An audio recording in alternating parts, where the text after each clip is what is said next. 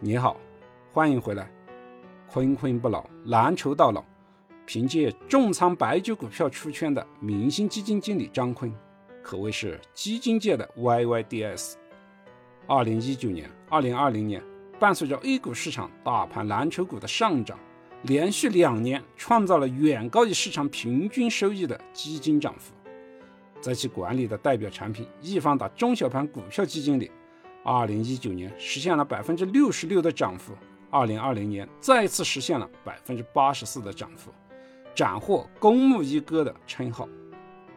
二零二一年，市场风云突变，行业板块加速轮动。随着茅台的下跌，张坤所管理的易方达中小盘和易方达蓝筹精选两只基金都下跌了百分之三十左右。公募一哥也遭受了短期业绩的滑铁卢。他所管理的基金未来还有希望吗？关于这个问题。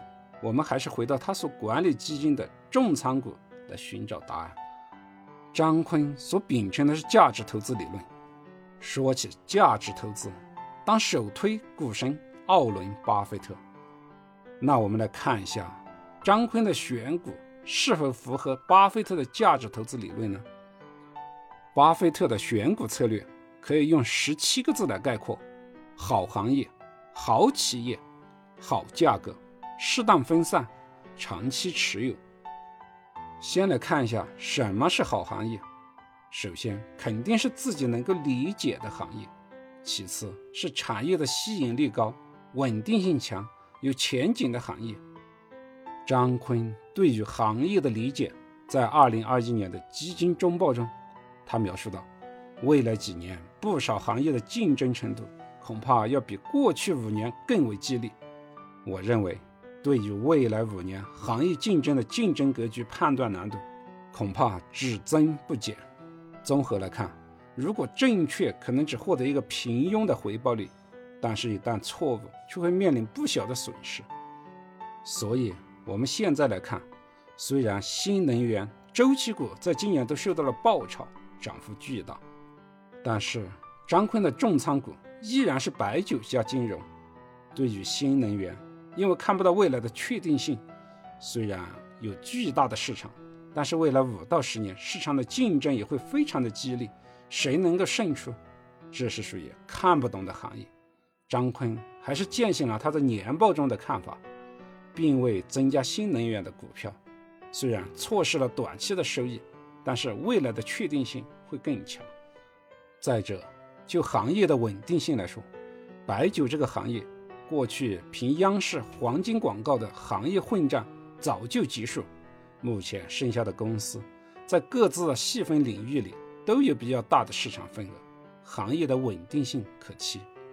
有吸引力的产业和有前景的产业，这两点在白酒股中没有体现出来，但在易方达精选蓝筹混合基金里加入了腾讯控股和海康威视，这也算是向这两点靠吧。所以，就行业而言，张坤选择重仓的白酒股票，可以很好的诠释看得懂的行业和稳定性。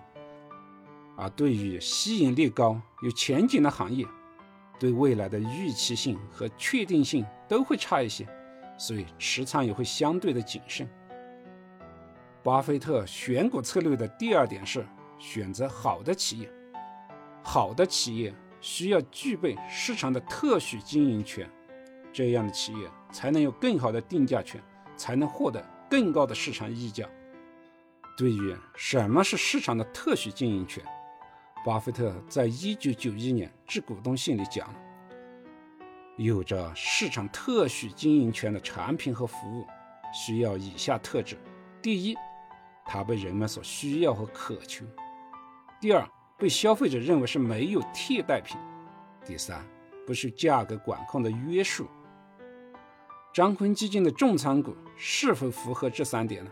我们在他的十大重仓股里挑两只来看一下。代表白酒行业的贵州茅台，从消费者的需求性和无可替代性上来讲，虽然看整个白酒行业喝白酒的人越来越少，但是贵州茅台具备了某种特定的品牌特性，成了高端人士或者高档应酬的一种刚需。再加上炒作和收藏的金融属性，一群特定的人群对它一直有着需求。贵州茅台的品牌定位形成之后，在这部分有需求的人群里，他们是无可替代的。虽然还有其他品牌的白酒，但该茅台出现的地方一定不会随便用其他品牌的白酒替代，这也就是无可替代性。最后一个就是价格约束问题。贵州茅台这些年的成功就在于它拥有品牌的自主定价权，每年价格都会上涨，而价格上涨并不会降低它的需求量。这三点在代表互联网行业的持仓股腾讯控股上同样适用。需求端，只要有手机就会有微信。手机游戏虽然被定义为精神鸦片，但它的需求量却一点也没有改变。游戏的相互替代性也没有那么强，每一款游戏都会培养数以万计的忠实粉丝，而在价格上只有平台说了算。这样的企业只要不受到政策的强制调控，也是完全符合巴菲特关于好企业的三点要求的。易方达中小盘股票基金改名之后，对医药股进行了减仓，原来持有的每年大健康。华南生物、天堂生物都被剔除到十大重仓股之外，因为医药医疗行业受到了集采的影响，很多产品都已经丧失了定价权，所以可以看得出来，张坤的整个选股策略还是围绕巴菲特选择好公司的三点要求来进行：选择好的行业，选择好的公司。张坤的基金重仓股都符合巴菲特的选股策略。那其他几点符不符合呢？我们下期接着聊。欢迎点击订阅按钮，及时获得节目的更新。感谢您的聆听，顺思财宝，下期再见。